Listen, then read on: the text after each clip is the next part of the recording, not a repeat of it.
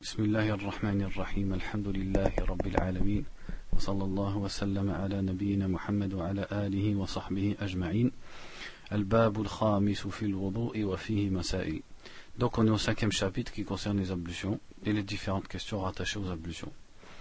المسألة الأولى تعريفه وحكمه Donc la première question c'est la définition des ablutions et le statut des ablutions. الوضوء لغة مشتق من الوضاءة وهي الحسن والنظافة Donc الوضوء dans la langue arabe ça vient de الوضاءة qui veut dire la beauté, la propreté, le bel aspect وشرعا استعمال الماء في الأعضاء الأربعة وهي الوجه واليدان والرأس والرجلين على صفة مخصوصة في الشرع على وجه التعبد لله تعالى Et dans la religion, le wudu, c'est d'utiliser l'eau dans les quatre membres, c'est-à-dire le, le visage, les deux mains, la tête et les deux pieds, d'une façon précise qui a été déterminée dans la religion et de façon à adorer Allah Azzawajal. وحكمه أنه واجب على المحدث إذا أراد الصلاة وما في حكمها كالطواف ومس المصحف. Et le statut des ablutions, c'est qu'elles sont obligatoires à celui qui est muhdith, donc on a déjà expliqué ce que c'est, quand il veut faire la salat, ou ce qui est dans, ce qui est équivalent à la salat, c'est-à-dire comme le tawaf autour de la Kaaba ou le fait de toucher le mushaf, c'est-à-dire le livre qui porte le Coran. المسألة الثانية الدليل على وجوبه وعلى من يجب ومتى يجب. La deuxième question c'est la preuve qui concerne son obligation et, quand, et pour qui il est obligatoire et quand est-ce que c'est obligatoire. أما الدليل على وجوبه فقوله تعالى يا أيها الذين آمنوا إذا قمتم إلى الصلاة فاغسلوا وجوهكم وأيديكم إلى المرافق وامسحوا برؤوسكم وأرجلكم إلى الكعبين وإن كنتم طهرا وإن كنتم جنبا فطهروا Donc c'est le verset du Coran dans Surat Al-Ma'ida où Allah dit Ô vous qui croyez, lorsque vous vous levez pour la salat, alors lavez vos visages et vos mains jusqu'au coude et essuyez vos têtes et lavez vos pieds jusqu'aux chevilles. Donc ce verset, on le lit comme ça, il peut poser problème. Ça, c'est une parenthèse, puisque quelqu'un il pourrait se dire, donc ça veut dire qu'à chaque fois que je me lève pour la salat, je suis obligé, de faire l'odo. Puisqu'il dit, quand vous vous levez à salat. Même ça voudrait dire, même si j'ai déjà les ablutions. Donc les ulama, ils ont interprété ça de plusieurs façons. Il y en a, ils disent, c'est le cas, mais simplement c'est pas une obligation. C'est-à-dire c'était obligé au début de l'islam de faire les ablutions pour chaque salat, même si on avait déjà ces ablutions et après c'est devenu simplement préférable. Parce que, comme il y a dans un hadith, où euh, un, compagnon il disait que le prophète sallallahu alayhi wa sallam, il faisait les ablutions pour chaque salat et qu'ensuite Allah il a allégé cette chose. C'est-à-dire que si tu as déjà tes ablutions, tu peux prier comme ça. Donc le, donc le verset il est devenu, il est mansour. Ou alors on peut dire le verset il n'est pas vraiment mansour puisqu'il garde le sens de d'être préférable. C'est-à-dire lorsque vous voulez faire salat, lavez-vous, euh, faites les ablutions. Même si vous les avez déjà, c'est quand même préférable, puisque le prophète sallallahu alayhi wa il faisait ses ablutions pour chaque salat, même quand il les avait déjà, de façon euh, pour montrer l'istihbab. C'est-à-dire c'est pas obligatoire, mais c'est quelque chose de préférable. Et d'autres ils disent non en fait parce que le verset il parle de celui qui est muhdith, c'est-à-dire celui qui a uriné ou qui a dormi, etc. Donc c'est pour ça, c'est vers cette personne-là que c'est à cette personne-là que ce verset s'adresse. En tout cas, c'est ça le verset du Coran qui parle, qui est la base dans l'obligation des ablutions. وقوله صلى الله عليه وسلم لا يقبل الله صلاة بغير طهور ولا صدقة من غلول وقوله صلى الله عليه وسلم لا يقبل الله صلاة, صلاة من أحدث حتى يتوضأ Donc dans ces deux hadiths qui sont dans Muslim où il dit Allah n'accepte pas la salat sans, sans purification et l'autre hadith qui dit Allah n'accepte pas la salat de celui qui a fait le hadath, donc on a expliqué ce que c'est, c'est-à-dire qui a uriné par exemple, jusqu'à ce qu'il fasse ses ablutions. ولم ينقل عن أحد من المسلمين في ذلك خلاف فثبتت بذلك مشروعية الوضوء بالكتاب والسنة والإجماع. Donc il n'y a aucune, aucune divergence et il n'y a, a, jamais été ramené d'avis euh, contraire à ça dans l'histoire.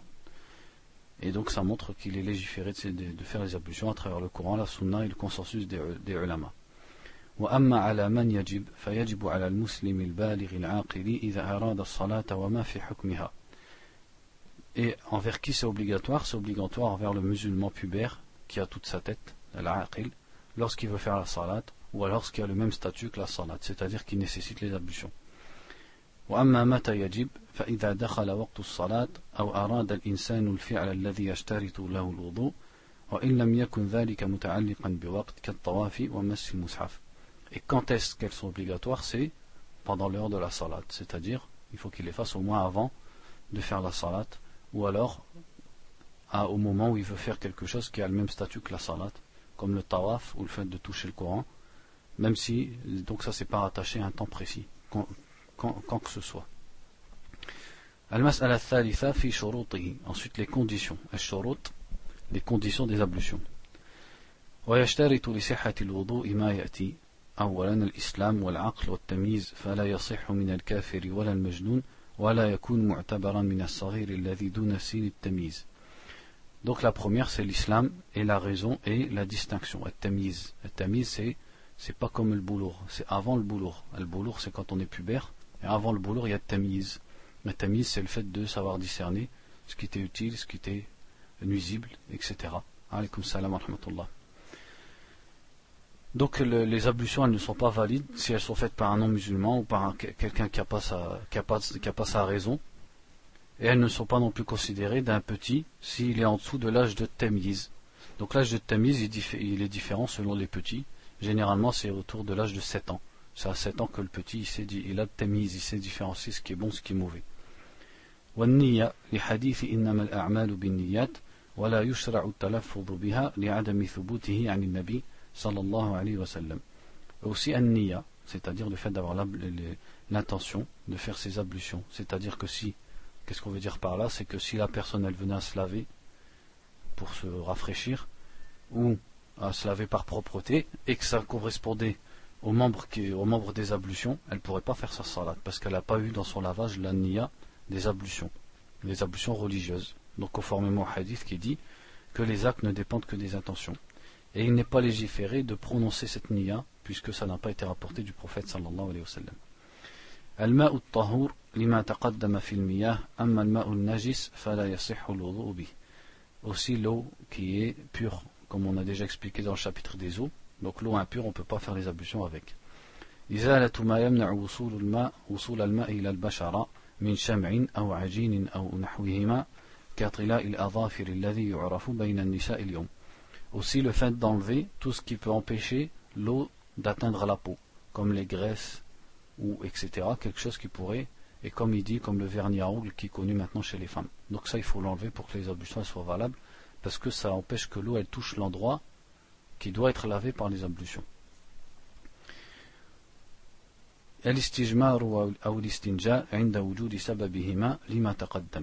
Aussi le fait de faire l'istijmar ou l'istinja, c'est-à-dire de nettoyer ses parties intimes avec l'eau ou avec du papier. Mais il dit Donc contrairement à ce que certaines personnes pensent, le, l'istinja avant salat, c'est seulement si on a été aux toilettes. C'est-à-dire l'istinja, il est rattaché au fait d'aller aux toilettes, pas à la salat. Parce qu'il y a beaucoup de gens, ils n'ont pas été aux toilettes, par exemple, ils ont fait dhuhr. Entre dhuhr et asr, ils n'ont pas été aux toilettes. Et quand ils vont faire l'asr, ils croient qu'il faut refaire l'istinja, même s'il n'a pas été aux toilettes. Ça, c'est beaucoup répandu chez les gens, alors que non. L'istinja, il est rattaché au fait d'aller aux toilettes. Donc, et c'est une condition, bien sûr, puisque c'est enlever les impuretés. Aussi, la parenthèse, c'est qu'on ne fait pas l'istinja juste pour, euh, quand on lâche un gaz. Comme beaucoup de gens y pensent aussi. Ils pensent qu'il faut refaire l'istinja quand on fait un gaz. Al-Mu'alat, Al-Mu'alat, donc il va en parler après, c'est le fait de, de faire les ablutions de façon euh, non euh, coupée. C'est-à-dire que quand tu as fini un membre, tu fais tout de suite celui d'après. Tu fais pas la moitié de tes ablutions et par exemple une demi-heure après, le reste de tes ablutions. At-tertib. At-tertib, c'est le fait de faire les membres des, ablutions dans l'ordre tel que ça a été rapporté dans les hadiths. Raslu jami'i al-a'da, al-wajibu rasluha. Et le fait de laver tous les membres, qu'il est obligatoire de laver. Donc après, il y aura un peu plus de détails. Il dit al-mas'ala al-rabi'a furuduhu ay a'da'uhu. Donc maintenant, il parle de quelles sont les obligations, c'est-à-dire les membres obligatoires à laver dans le, dans le wudu. Il dit وهي ستة, ils sont au nombre de six. غسل الوجه بكامله لقوله تعالى إذا قمتم إلى الصلاة فاغسلوا وجوهكم ومنه المضمضة والاستنشاق لأن الفم والأنف من الوجه Il dit donc le fait de laver, premièrement le fait de laver son visage, puisqu'Allah dit dans le Coran, dans le verset qu'on avait cité au début, qui est la base dans le, dans le sujet des ablutions, il a dit lavez vos visages. Donc c'est le fait de laver sur tout son visage. Et le visage, donc ici il précise pas, c'est-à-dire c'est, ils disent min al-adi, euh, c'est-à-dire là où les, cheveux ils poussent habituellement, ici, jusque en dessous du menton, et de l'oreille jusqu'à l'oreille. Donc il rentre dedans ce qu'on appelle al-bayad, le blanc qui est entre la barbe et l'oreille, il rentre dans la parole de la grande majorité des ulama, il rentre dans le, dans le lavage de, de, la face. Donc il ne faut pas l'oublier. Et aussi la barbe. C'est-à-dire la barbe, il faut passer les mains mouillées dessus, puisqu'il rentre dans le visage. Puisque le visage, c'est la chose par laquelle tu fais face dans la langue arabe. Et donc la barbe, quand tu as une barbe, tu fais face, avec ta barbe, tu fais face aux gens. Et il dit, en fait partie, le fait de laver la, bouche et le fait de laver son nez. Al-madmada et l'istinshaq. Puisque le nez et la bouche font partie du visage. Et donc les différentes preuves, puisque ça c'est une question à divergence, c'est-à-dire l'obligation du lavage de la bouche et du nez, c'est une question à divergence entre les ulama.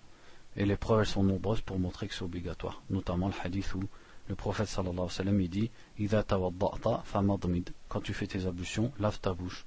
Ou alors il dit aussi, à propos des ablutions, Il a dit à un, compagnon, tout ça c'est des hadiths authentiques, exagère dans le lavage du nez quand tu fais tes ablutions.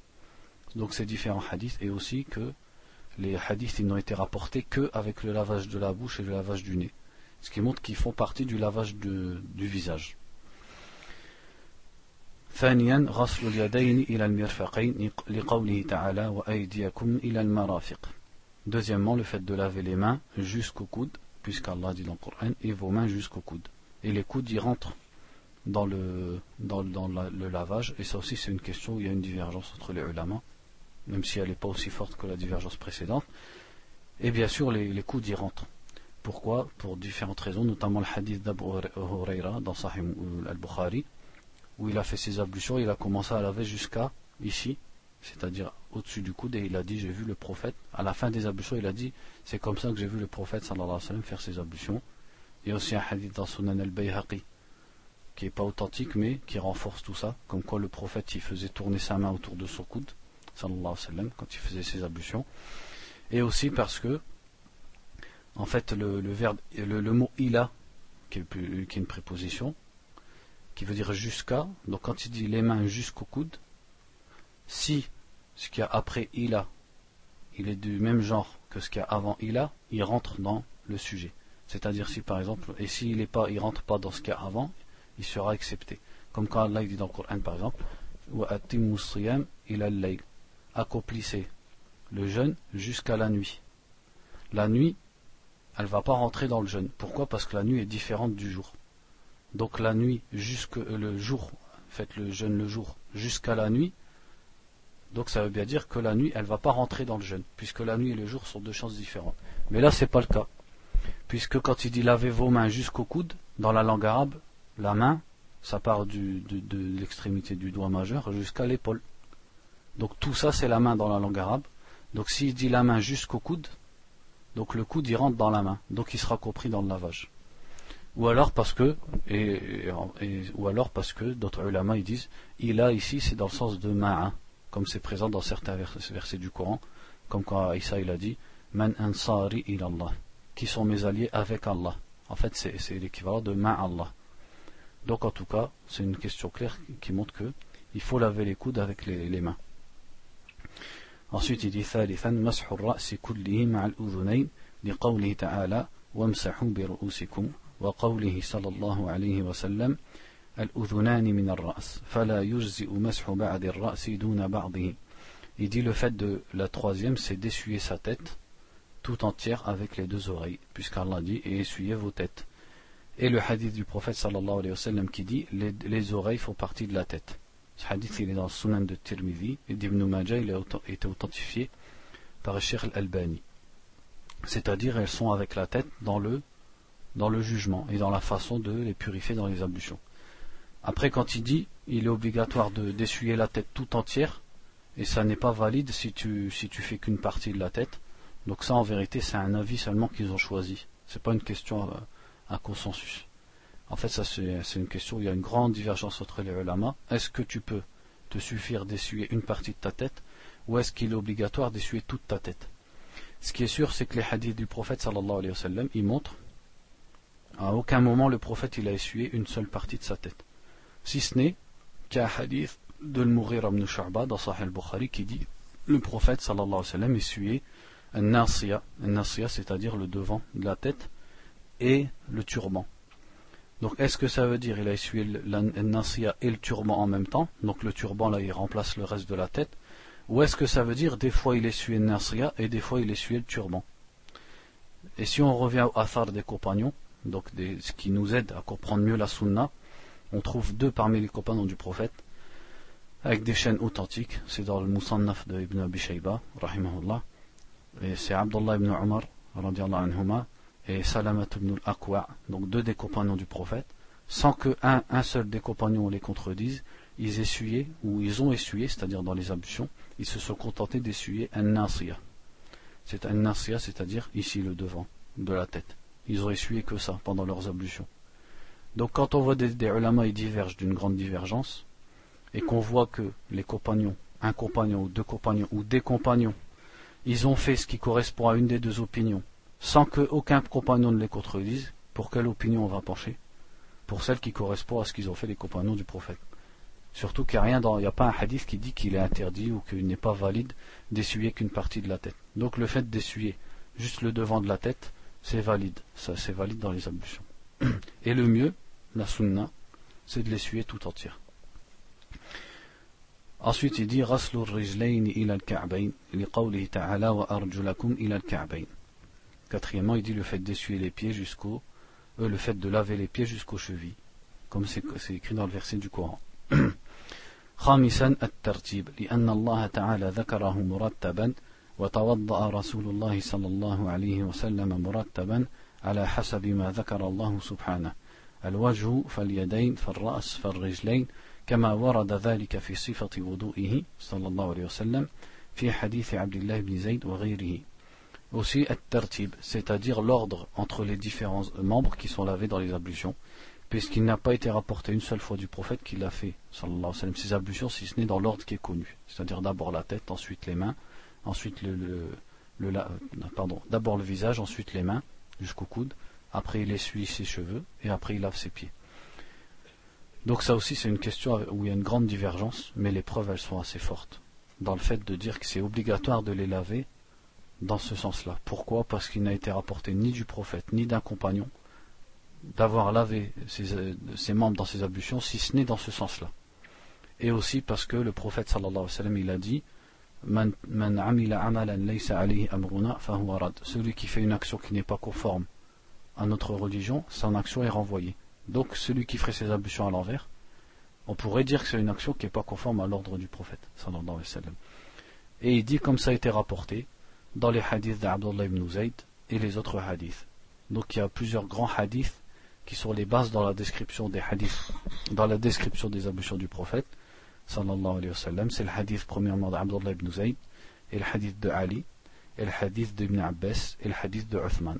Donc ça vous les trouvez, notamment le hadith de Uthman hadith Abdullah ibn Zayd et ibn Abbas, vous le trouvez dans Sahih al-Bukhari. Donc comme il y a une traduction de Sahih al-Bukhari, celui qui veut les lire en détail, il peut retourner à la traduction.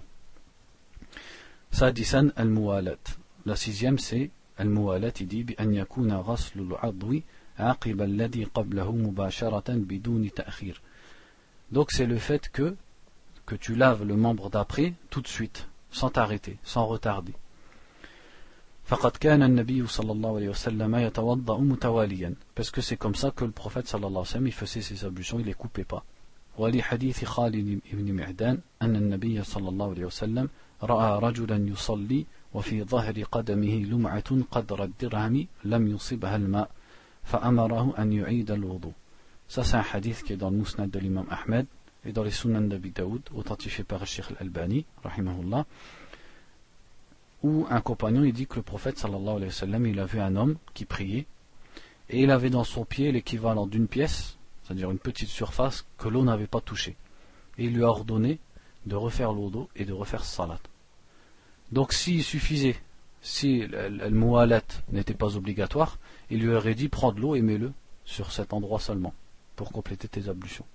Mais comme il y a un temps qui est passé depuis qu'il a, fait ses ablutions, il fallait tout refaire. Ce qui montre qu'il faut faire tes ablutions en, une seule fois. Mais, bien sûr, c'est-à-dire, des fois les ablutions elles peuvent être coupées, et c'est là que les ulama ils discutent. Quelle est la chose qui est considérée comme coupant les ablutions? Et il n'y a rien dans les hadiths qui le montre clairement. Donc ils disent c'est le fait de faire quelque chose qui n'a pas de rapport avec tes ablutions, par exemple. Donc ils disent si quelqu'un, par exemple, il faisait ses ablutions, et arrivé au lavage de sa main, il a plus d'eau. Et il va chercher de l'eau, et ça va lui prendre un quart d'heure. Et il trouve l'eau, parce que, ou alors il va chercher l'eau, elle est un peu loin. Donc quand il, a l'eau auprès de lui, eh ben il recommence où? Il recommence à sa tête. Parce qu'il n'a pas été occupé par quelque chose qui est extérieur à ses ablutions.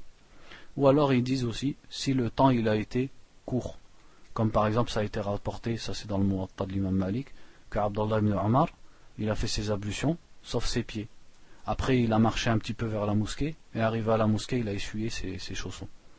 Mais pourquoi? Parce que le temps, il était court. Il n'a pas laissé une demi-heure entre ses ablutions et ses pieds. Donc ce genre de coupure, qui est relativement faible, de, courte durée, ou alors qu'il y a une raison valable, c'est-à-dire qu'il y a une raison qui est rattachée à tes ablutions, ça, ça coupe pas tes ablutions, ça coupe pas al-mu'alat. Aussi, quelqu'un il pourrait se demander comment le prophète sallallahu alayhi wa sallam y a fait pour savoir qu'il y avait un endroit de l'équivalent d'une pièce qui n'avait pas été lavé. Parce que quelqu'un qui va faire l'eau il va marcher, l'eau ça y est, elle part, ou les gouttes d'eau elles, coulent sur lui, et donc on ne les voit plus. Donc euh, il a pas comment on peut faire pour voir? Donc euh, les, explications de hadith, elles nous disent une raison qui est en fait qui est assez logique c'est que beaucoup des compagnons du prophète, et surtout les gens de Médine, ils travaillaient dans la terre et dans les champs. Donc leurs pieds étaient remplis de terre et de sable, etc. Donc quand ils faisaient les ablutions, ça enlève tout. Parce qu'on voit la terre comment ça fait, quand elle s'accroche à ton pied, tu passes l'autre, ça passe. Et donc c'est comme s'il a vu une partie où la terre était encore incrustée au pied. Donc il a, il a su à partir de là que l'eau elle n'avait pas touché cette partie, sinon ça aurait fait enlever la terre.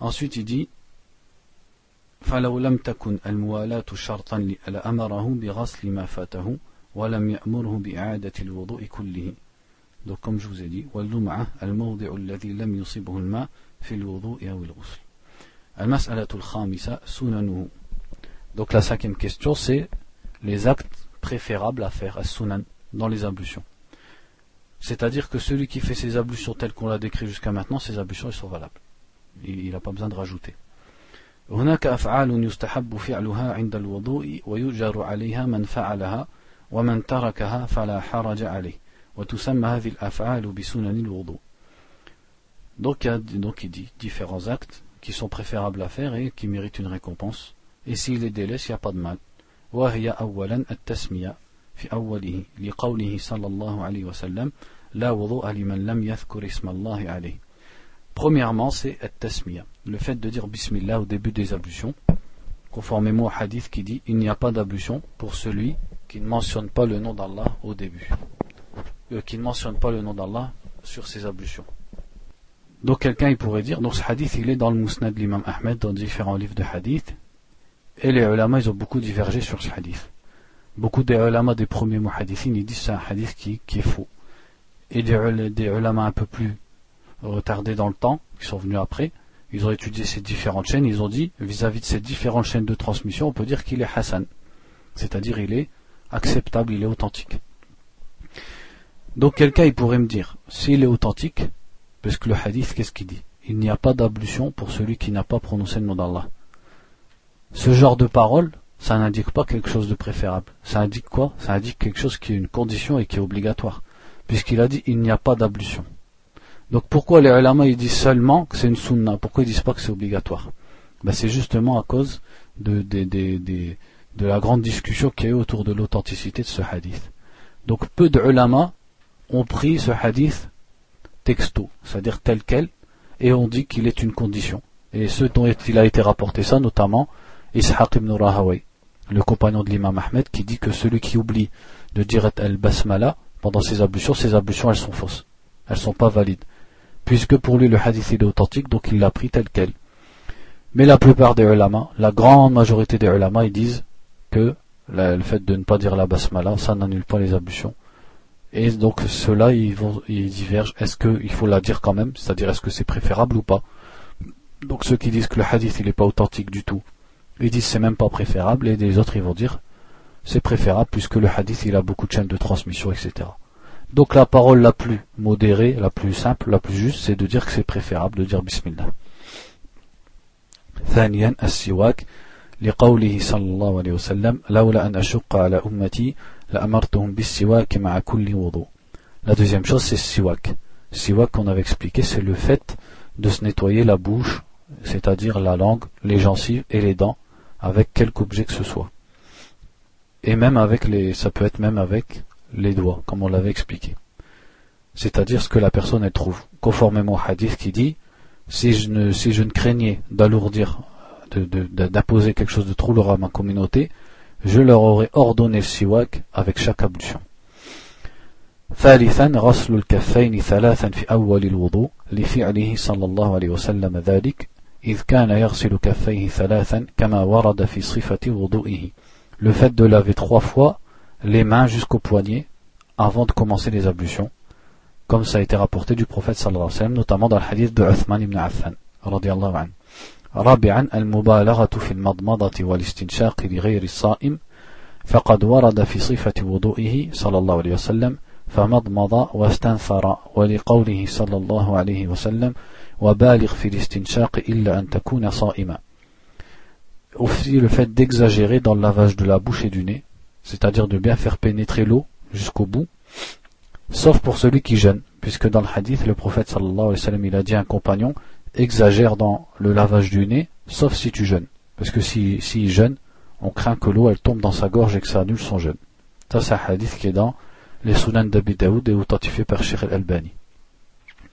خامسا الدلك وتخليل اللحية الكثيفة بالماء حتى يدخل الماء في داخلها لفعله صلى الله عليه وسلم فإنه كان إذا توضأ يدلك ذراعيه وكذلك كان يدخل الماء تحت حنكه ويخلل به لحيته Aussi le fait ad-dalk. Ad-dalk c'est le fait de frotter. C'est-à-dire que tu te contentes pas simplement que l'eau elle passe partout, mais aussi tu, tu frottes avec ta main.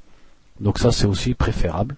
Comme ça a été rapporté du prophète sallallahu alayhi wa sallam dans le hadith d'Abdullah ibn Zayd qui a dit, il a fait ses ablutions et il lavait, il frottait ses avant-bras et aussi le fait de faire takhlil dans la barbe. Takhlil, c'est le fait de faire pénétrer l'eau dans la barbe avec les doigts, donc à l'intérieur de la barbe. Alors que ce qui est obligatoire, c'est simplement de laver ce qui est apparent de la barbe. Donc comme ça a été rapporté du prophète sallallahu alayhi wa sallam. سادسا تقديم اليمنى على اليسرى في اليدين والرجلين aussi le fait de commencer par la droite dans les mains et dans les pieds لفعله صلى الله عليه وسلم فإنه كان يحب التيامن في تناعله وترجله وطهوره وفي شأنه كله comme dans le hadith de Aïcha radiallahu anha qui est dans les sahih où elle a dit que le prophète sallallahu alayhi wa sallam il aimait commencer par la droite quand il mettait ses sandales quand il peignait ses cheveux et aussi dans ses ablutions et dans toutes ses affaires سابعا تثليث الغسل في الوجه واليدين والرجلين فالواجب مرة واحدة ويستحب ثلاثا لفعله صلى الله عليه وسلم فقد ثبت عنه أنه توضأ مرة مرة ومرتين مرتين وثلاثا ثلاثا Donc le fait de laver trois fois son visage, ses mains et ses pieds. Et ce qui est obligatoire, c'est une fois. Puisque le prophète sallallahu alayhi wa sallam, il a été rapporté de lui, comme dans le hadith d'Ibn Abbas, dans Sahih al-Bukhari, qu'il a fait ses ablutions en lavant ses membres une seule fois. Et ça a été rapporté aussi de lui deux fois. Et dans le hadith de Uthman, trois fois. Donc le tout, il a été ramené du prophète sallallahu alayhi wa sallam. Mais ce qui est important, c'est de ne pas rajouter une quatrième en pensant que c'est, du bien ou que c'est une sunna. Puisque dans un hadith, le prophète sallallahu alayhi wa sallam, il a fait ses ablutions, à la fin il a dit, Man zada ala wa. Celui qui rajoute à ça, il a dépassé et il a été injuste. Donc il ne faut pas rajouter une quatrième fois et ce serait une bid'a, une innovation.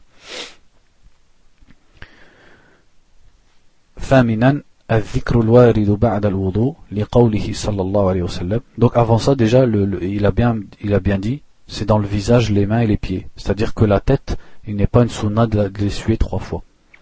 Même si l'imam Shafi'i, rahimahullah, parmi les ulama et les imams, il dit que, comme le reste des membres, on peut l'essuyer trois fois. Quelle est sa preuve? C'est les hadiths en général qui disent le prophète a fait ses ablutions, thalathan, thalathan, trois fois, trois fois. Donc ils disent, il n'a pas, il pas dit sauf la tête. Et aussi parce qu'il y a un hadith dans une des versions du hadith de Uthman qui est dans les Sunan d'Abi Daoud, il a dit a, que le prophète sallallahu alayhi wa sallam, il a essuyé sa tête trois fois. Mais la grande majorité des gens du hadith, ils disent ça c'est une riwaya shadda, c'est-à-dire c'est une version du hadith qui est, qui contredit le, rapport qu'en ont fait tous les autres rapporteurs de ce hadith. Ça c'est ce qu'on appelle shad.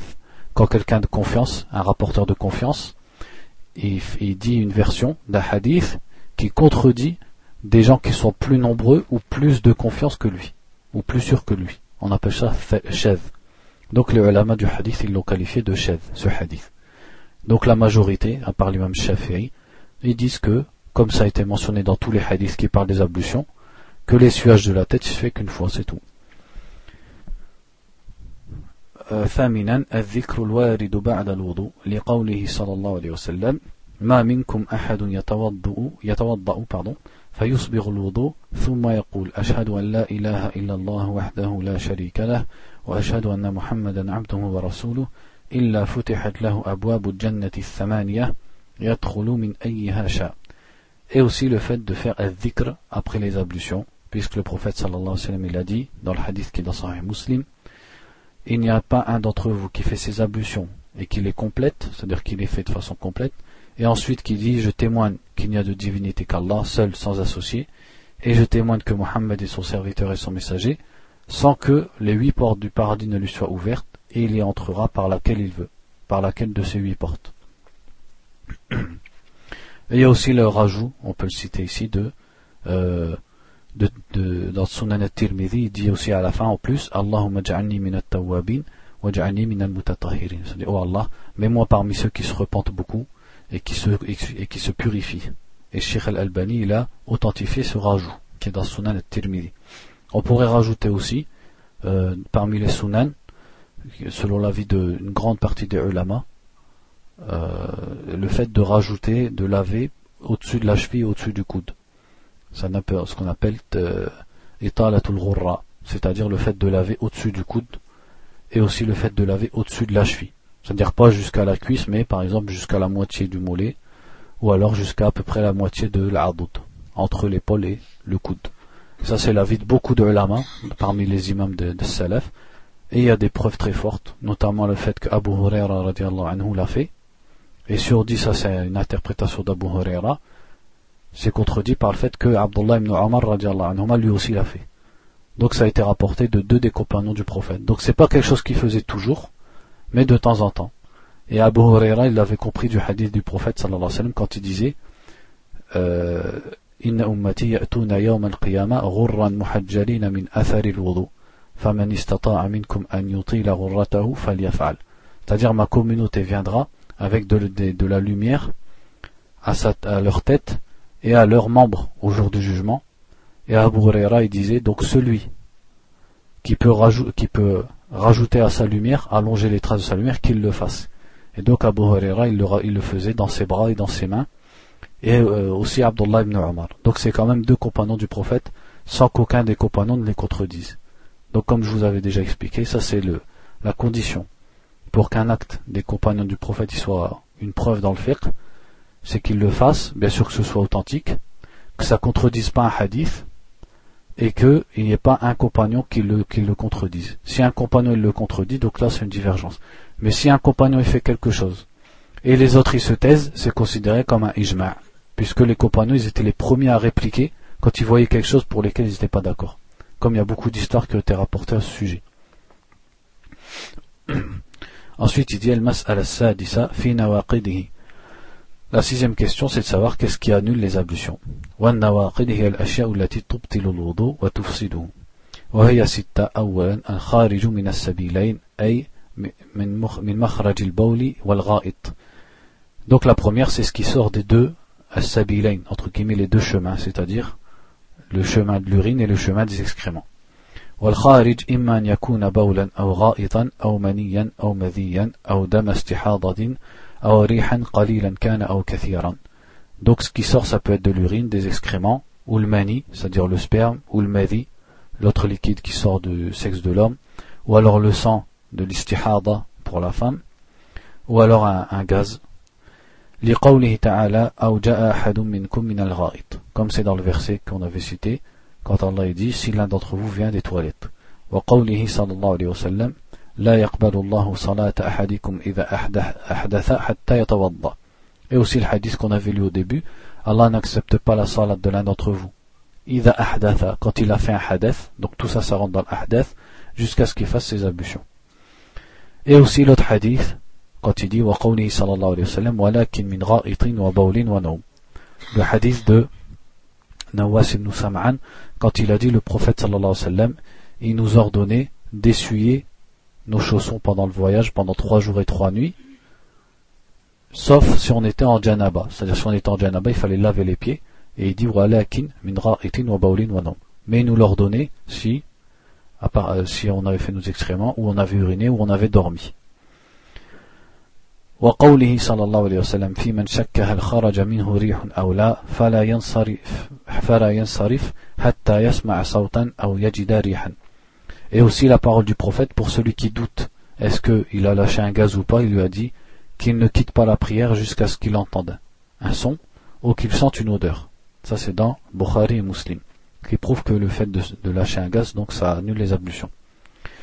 ثانيا خروج النجاسة من بقية البدن فإن كان بولا أو غائطا نقض مطلقا لدخوله في النصوص السابقة وإن كان غيرهما كالدم والقي فإن فحش وكثر فالأولى أن يتوضأ منه عملا بالأحوط وإن كان يسيرا فلا يتوضأ منه بالاتفاق Le fait, la sortie de l'impureté du reste du corps, même si ça sort pas par les orifices. Donc si c'est de l'urine et des excréments, donc c'est conformément à ce qu'on a dit auparavant, si elle sortait par exemple d'une blessure, et si c'est autre que l'urine et les excréments, comme le sang ou le vomi, alors si c'est en grande quantité, ils disent le mieux, c'est de faire les ablutions. C'est-à-dire c'est plus sûr, puisque beaucoup de lama, ils disent ça. Et surtout pour le sang, pour le sang, en vérité, c'est une question, il n'y a pas de divergence entre les compagnons du prophète, sallallahu alayhi wa sallam, comme quoi si le sang il sort en grande quantité, il faut que la personne elle refasse ses ablutions. C'est-à-dire ça annule ses ablutions, et en plus c'est une ça aussi. Et si c'est en petite quantité, alors sans, divergence entre les ulama, il ne refait pas ses ablutions. Ça ne lui est pas obligatoire, ni le vomi, ni le sang. Ça conformément à beaucoup de hadiths notamment, et de athar, comme quoi certains compagnons ils saignaient un peu du nez, et ils refaisaient pas ses ablutions, par exemple, si c'était qu'un petit peu de, comme une griffe, etc. Alors que s'il saignait beaucoup du nez, il partait et refaisait ses ablutions.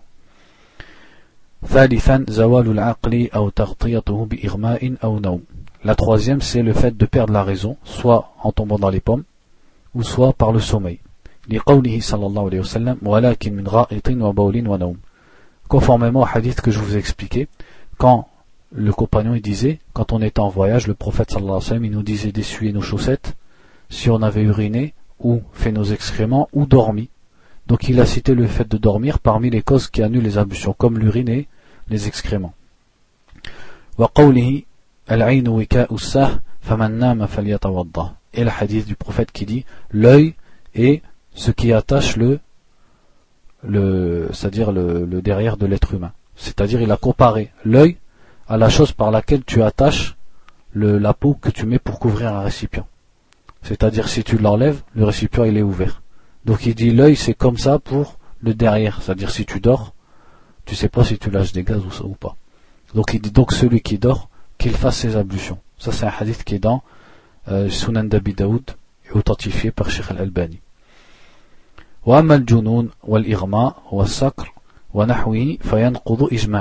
Donc le fait al-junun, c'est-à-dire le fait d'être fou, ou alors d'être possédé par un djinn au point que c'est lui qui prend complètement euh, la personnalité de la personne. Donc la personne elle est plus là. En tout cas c'est ça le junun, ça veut dire qu'il perd sa raison et perd son esprit.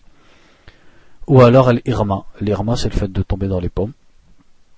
Ou alors euh, le fait d'être d'être saoul à cause de l'alcool ou de la drogue. Ça, ça annule les ablutions sans divergence entre les ulama. والنوم الناقد هو المستغرق الذي لا يبقى معه إدراك على أي هيئة كان النوم أما النوم اليسير فإنه لا ينقض الوضوء لأن الصحابة رضي الله عنهم كان يصيبهم النعاس وهم في انتظار الصلاة ويقومون ويصلون ولا يتوضؤون Donc il dit, le, le, le, le sommeil qui annule les ablutions, c'est le sommeil assez profond avec lequel on perd connaissance. C'est-à-dire, comme il nous avait expliqué un prof, si par exemple, des fois tu as du sommeil, par exemple quelqu'un, surtout quelqu'un qui est en classe, il tient son stylo. Des fois il va dormir, mais il tient toujours son stylo. Si son stylo il tombe, il le sent qu'il, son, stylo il est tombé de sa main, et ça va le réveiller. Donc ça, c'est un sommeil. Si un, gaz il sort de lui, ça aussi ça va le réveiller. Il le sait. Et puis tu as l'autre sommeil, ça c'est nom al mustarriq. C'est-à-dire la personne elle fait ça, et même si son stylo tombe, il, il sent plus rien. Ou alors tu lui parles, il sent plus. Donc de la même façon, s'il lâche un gaz, il sent plus. Parce qu'en fait, ce qui est voulu dans le sommeil, c'est que le sommeil, c'est pas un hadith en lui-même. Le sommeil, il, fait refaire les ablutions, puisque c'est une, c'est une cause pour que tu lâches un hadith, sans que tu t'en rendes compte. Donc de là, on différencie entre les deux sortes de sommeil. dans le sommeil, il y a beaucoup de paroles de ulama, mais la parole la plus modérée, la plus juste, la plus logique, et qui regroupe entre tous les textes, c'est de dire le sommeil lourd, dans, où tu sais plus ce que tu fais, ça annule les ablutions, et le sommeil, conformément au hadith qu'on a déjà lu, et le sommeil léger aussi, si tu lâchais quelque chose, tu le sentirais, ça n'annule pas les ablutions, puisque les compagnons du prophète sallallahu alayhi wa sallam, de son vivant, ils dormaient dans, ils dormaient dans la mosquée, jusqu'à ce que leur tête elle, elle tombait, et après ils se levaient, ils faisaient la prière sans refaire leurs ablutions. Donc les ulama, ils ont dit ça, c'est pour le sommeil où tu dors un petit peu et tu sens ce qui se passe autour de toi si quelque chose se passe. رابعا مس, مس فرج الآدمي بلا حائل لحديث بصرة بنت صفوان رضي الله عنها أن النبي صلى الله عليه وسلم قال من مس ذكره فليتوضأ وفي حديث أبي أيوب وأم حبيبة من مس فرجه فليتوضأ Et aussi le fait de toucher ses parties intimes, sans, sans bila ha'il, c'est-à-dire sans quelque chose, comme un vêtement, entre les deux, c'est-à-dire de les toucher directement. Comme dans le hadith de Bousra, où le prophète sallallahu alayhi wa sallam a dit celui qui touche son sexe qu'il refasse ses ablutions. Ça c'est dans les sunan d'Abi Daoud authentifié par Sheikh al-Albani. Et un autre hadith qui dit la même chose qui est dans le, les sunan d'Ibn Majah authentifié aussi par Sheikh al-Albani. Ça c'est une question, il ne faut pas croire que c'est une question à consensus. Donc à chaque fois je vous dis, selon ma connaissance, s'il y a un consensus ou pas, pour qu'on sache, c'est-à-dire si on voit quelqu'un qui fait l'inverse, on dit pas c'est un innovateur ou il s'est trompé, si une personne elle touche ses parties intimes et elle fait ses ablutions, euh, c'est beaucoup de lamas ils disent que ces ablutions elles sont valables et que les ablutions sont simplement préférables. Comme par exemple à leur tête, Ibn Taymiyyah, rahimahullah, il dit ça, ça fait partie des choses préférables. Pourquoi Parce qu'il y a un autre hadith où le prophète sallallahu alayhi wa sallam il a dit, un homme il lui a demandé, الرجل يمس ذكره في الصلاة أيتوضأ قال لا إنما هو بضعة منك il lui a demandé est-ce que quelqu'un qui touche ses parties intimes, son sexe, doit refaire ses ablutions? Il lui a dit non, ce n'est qu'un morceau de toi-même. C'est-à-dire, c'est comme si tu touchais ton, bras ou ta jambe. Donc ça, on en comprend que c'est pas obligatoire. Puisque l'homme, il lui a bien demandé Ayajibu alayya al C'est-à-dire, si je touche mon sexe, est-ce qu'il m'est obligatoire? Et il a répondu non. Et dans l'autre hadith, il a dit celui qui touche son sexe, qu'il fasse ses ablutions. Donc on peut en comprendre quand il a dit non, c'est-à-dire non, ce n'est pas obligatoire, et dans l'autre il dit qu'il fasse ses ablutions, c'est-à-dire c'est conseillé, c'est préférable. Et ça aussi, ça, ça regroupe entre les afar, parce que si on revient aux compagnons, il y a beaucoup de compagnons qui ordonnaient de retoucher, de faire les ablutions quand on faisait ça. Ça a été rapporté de Saad ibn Abi Waqas, Abdullah ibn Omar. Ah, par exemple, Abdullah ibn Omar, il a fait le rousl, et tout de suite après, il a fait ses ablutions. Alors qu'on ne fait pas les ablutions après le rousl. On refait le rousl et on prie tout de suite. Et son fils, il lui a dit pourquoi? Il lui a dit parce que j'ai touché mon sexe. Et aussi Saad ibn Abi Waqas, il a vu son fils, sous son camis, il s'est gratté. Il lui a dit est-ce que tu as touché ton sexe? Il a dit oui, il lui a dit refais tes ablutions. Et de l'autre côté, dans, dans, le sens inverse, on trouve une parole d'Abdullah ibn Abbas, qui disait il n'y a pas de différence pour moi entre toucher mon nez et toucher mon sexe. C'est-à-dire, il voyait que c'était pas obligatoire. Donc là, une parole qui regroupe un peu tout ça, c'est de dire que c'est simplement préférable. Mais l'ahwat, c'est-à-dire le plus sûr, le mieux, sachant qu'il y a des hadiths clairs et qu'une grande partie de l'âme disent que c'est obligatoire, c'est de le refaire. Et de toute façon, euh, c'est la sunna du prophète sallallahu alayhi wa sallam. Donc cinquièmement, le fait de manger du chameau. Les hadiths Jabir ibn Samura, anna rajulan sa'ala an-nabiy sallallahu alayhi wa sallam أتوضأ من لحوم الغنم قال إن شئت توضأ وإن شئت لا تتوضأ قال نتوضأ من لحوم الإبل قال نعم توضأ من لحوم الإبل Parce que le, dans un hadith, un homme il a demandé au prophète sallallahu alayhi wa sallam Est-ce que je fais mes ablutions quand je mange quand je mange du mouton Il lui a dit Si tu veux, tu les fais, si tu veux, tu ne les fais pas. Et il lui a dit Est-ce que je fais mes ablutions si je mange du chameau Il lui a dit Oui, tu fais tes ablutions si tu manges du chameau. Donc il a bien différencié entre celui-là et celui-là. Celui-là, il l'a laissé à son propre choix, alors que l'autre, il lui a obligé. Ça, ce hadith, il est dans Sahih Muslim. سادسا الردة عن الإسلام لقوله تعالى ومن يكفر بالإيمان فقد حبط عمله وكل ما أوجب الغسل أوجب الوضوء غير الموت Il dit aussi le fait de sortir de l'islam. Donc quelqu'un qui viendra sortir de l'islam et, et re-rentrer, il faut qu'il refasse ses ablutions. Même si il avait ses ablutions avant de sortir de l'islam. Puisqu'Allah dit dans le Coran, celui qui mécroit à la foi, ses actions sont annulées. La septième question c'est quand est-ce qu'il est obligatoire ou pour quelle chose il est obligatoire de faire ses ablutions? ويجب على المكلف فعل فعل الوضوء للأمور الآتية. Donc il va. أولا الصلاة لحديث ابن عمر مرفوعا لا يقبل الله صلاة صلاة بغير طهور ولا صدقة من غلول. Donc on a déjà pourquoi salat c'est quelque chose de clair. ثانيا الطواف بالبيت الحرام فرضا كان أو نفلا لفعله صلى الله عليه وسلم فإنه توضأ ثم طاف بالبيت ولقوله صلى الله عليه وسلم الطواف بالبيت صلاة إلا أن الله أباح فيه الكلام ولمنعه الحائض من الطواف حتى تطهر aussi الطواف c'est-à-dire le fait de tourner autour de Al-Kaaba à Mecca que ce soit un tawaf obligatoire ou un tawaf simplement préférable parce qu'il est légiféré de faire un tawaf comme ça en dehors, même en dehors d'une umrah puisque le prophète sallallahu alayhi wa sallam, il a fait lui-même ses ablutions pour le faire, pour être tawaf, comme ça a été cité dans le Bukhari et dans Muslim, et puisqu'il a dit, le tawaf euh, autour de la Kaaba est une salat, c'est-à-dire il a comparé le tawaf à la salat, si ce n'est qu'Allah a autorisé d'y parler. C'est-à-dire il a dit c'est comme la salat, sauf que on a le droit de parler pendant le tawaf. Donc de là les ulama, ils ont dit s'il est comme salat, c'est qu'il faut, il a besoin aussi des ablutions. Ce hadith il est dans il est authentifié par Sheikh al-Albani et il est dans le, livre d'Ibn Hibban, de l'Hakim aussi, et de l'Bayhaqi. Et aussi puisque le prophète sallallahu alayhi wa sallam, il a interdit à la femme qui a ses règles de tourner autour de la Kaaba jusqu'à ce qu'elle devienne pure, comme c'est dans le Bukhari et Muslim. ثالثا مس المصحف ببشرته بلا حائل لقوله تعالى لا يمسه إلا المطهرون ولقوله صلى الله عليه وسلم لا يمس القرآن إلا طاهر et aussi le fait de toucher le mushaf c'est-à-dire le livre qui porte le Coran sans, sans quelque chose qui te sépare de lui c'est-à-dire de le toucher directement puisqu'Allah dit dans le Coran ne le touche que les purifiés et aussi le prophète sallallahu alayhi wa sallam a dit dans un hadith il ne, touche le Coran que quelqu'un qui est purifié comme c'est dans le Muwatta de l'imam Malik notamment et authentifié par Sheikh al-Albani et il faut savoir que ça, donc c'est une question sur laquelle nous on est trop, la, la plupart des jeunes ils sont trop laxistes. Alors que si on revient aux compagnons du prophète, il n'y a pas de divergence entre les compagnons du prophète sur ce sujet. Ça a été rapporté notamment de Omar ibn al-Khattab, de Abdullah ibn Omar, de Aisha et de Salman.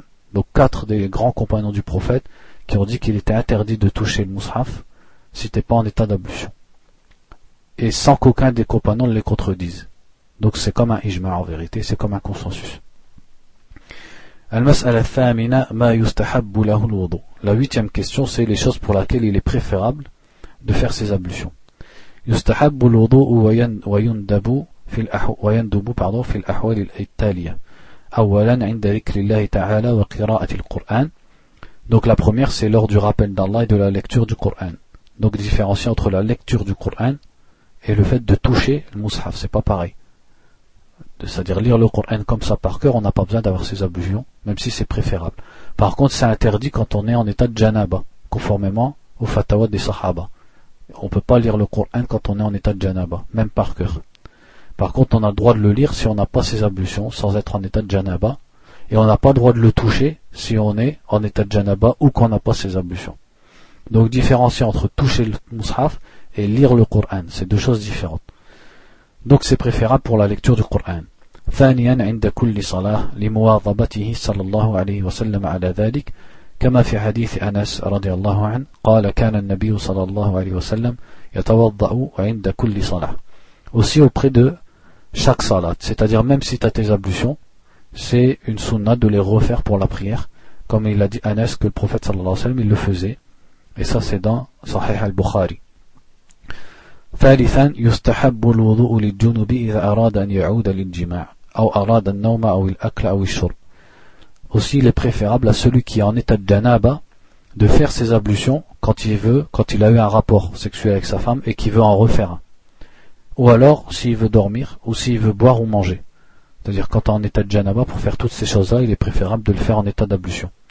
لحديث أبي سعيد الخدري رضي الله عنه أن رسول الله صلى الله عليه وسلم قال إذا, إذا أتى أحدكم أهله ثم أراد أن يعود فليتوضأ donc dans, comme dans le hadith qui est dans Sahih Muslim où le prophète sallallahu alayhi wa sallam a dit ce, quand l'un d'entre eux voit un rapport avec sa femme puis il veut refaire qu'il fasse ses ablutions ولحديث عائشة رضي الله عنها أن رسول الله صلى الله عليه وسلم كان إذا أراد أن ينام وهو جنوب توضأ وضوءه للصلاة قبل أن ينام Et le hadith de Aïcha qui disait, ça c'est dans Sahih Muslim, que le prophète sallallahu alayhi wa sallam, quand il était en état de janaba et qu'il voulait dormir, il faisait les mêmes ablutions que pour la prière, et ensuite il dormait.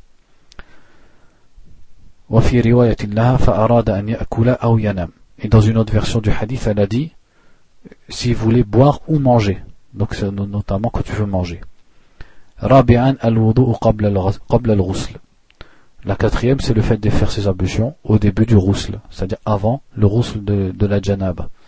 لحديث عائشة رضي الله عنها قالت كان رسول الله صلى الله عليه وسلم إذا اغتسل من الجنابة يبدأ فيغسل يديه ثم يفرغ بيمينه على شماله فيغسل فرجه ثم يتوضأ, يتوضأ وضوءه للصلاة الحديث Donc comme Aïcha l'a décrit, quand le, le roussel du prophète, elle disait qu'au début, il faisait ses ablutions. C'est-à-dire il commençait par laver ses parties intimes, après il faisait les mêmes ablutions pour la salade, après il lavait son corps tout entier. خامسا عند النوم لحديث البراء بن عازب رضي الله عنه قال قال النبي صلى الله عليه وسلم إذا أتيت مضجعك فتوضأ فتوضأ وضوءك للصلاة ثم اضطجع على الشقق الشقق على الشقق pardon الأيمن على الشقق الأيمن comme le prophète il a dit Al-Bara ibn Azib lui a dit quand tu vas dans ton lit fais les, fais les ablutions comme tu le fais pour la salade et ensuite allonge-toi sur ton côté droit. Ça c'est dans Sahih al-Bukhari. Donc on va s'arrêter là, la fois prochaine on fera sur le fait d'essuyer les chaussons et le rousle. نسأل الله تعالى أن يرزقنا العلم النافع والعمل الصالح اللهم إنا نسألك الهدى والتقى والعفاف والغنى وصلى الله وسلم على نبينا محمد وآله وصحبه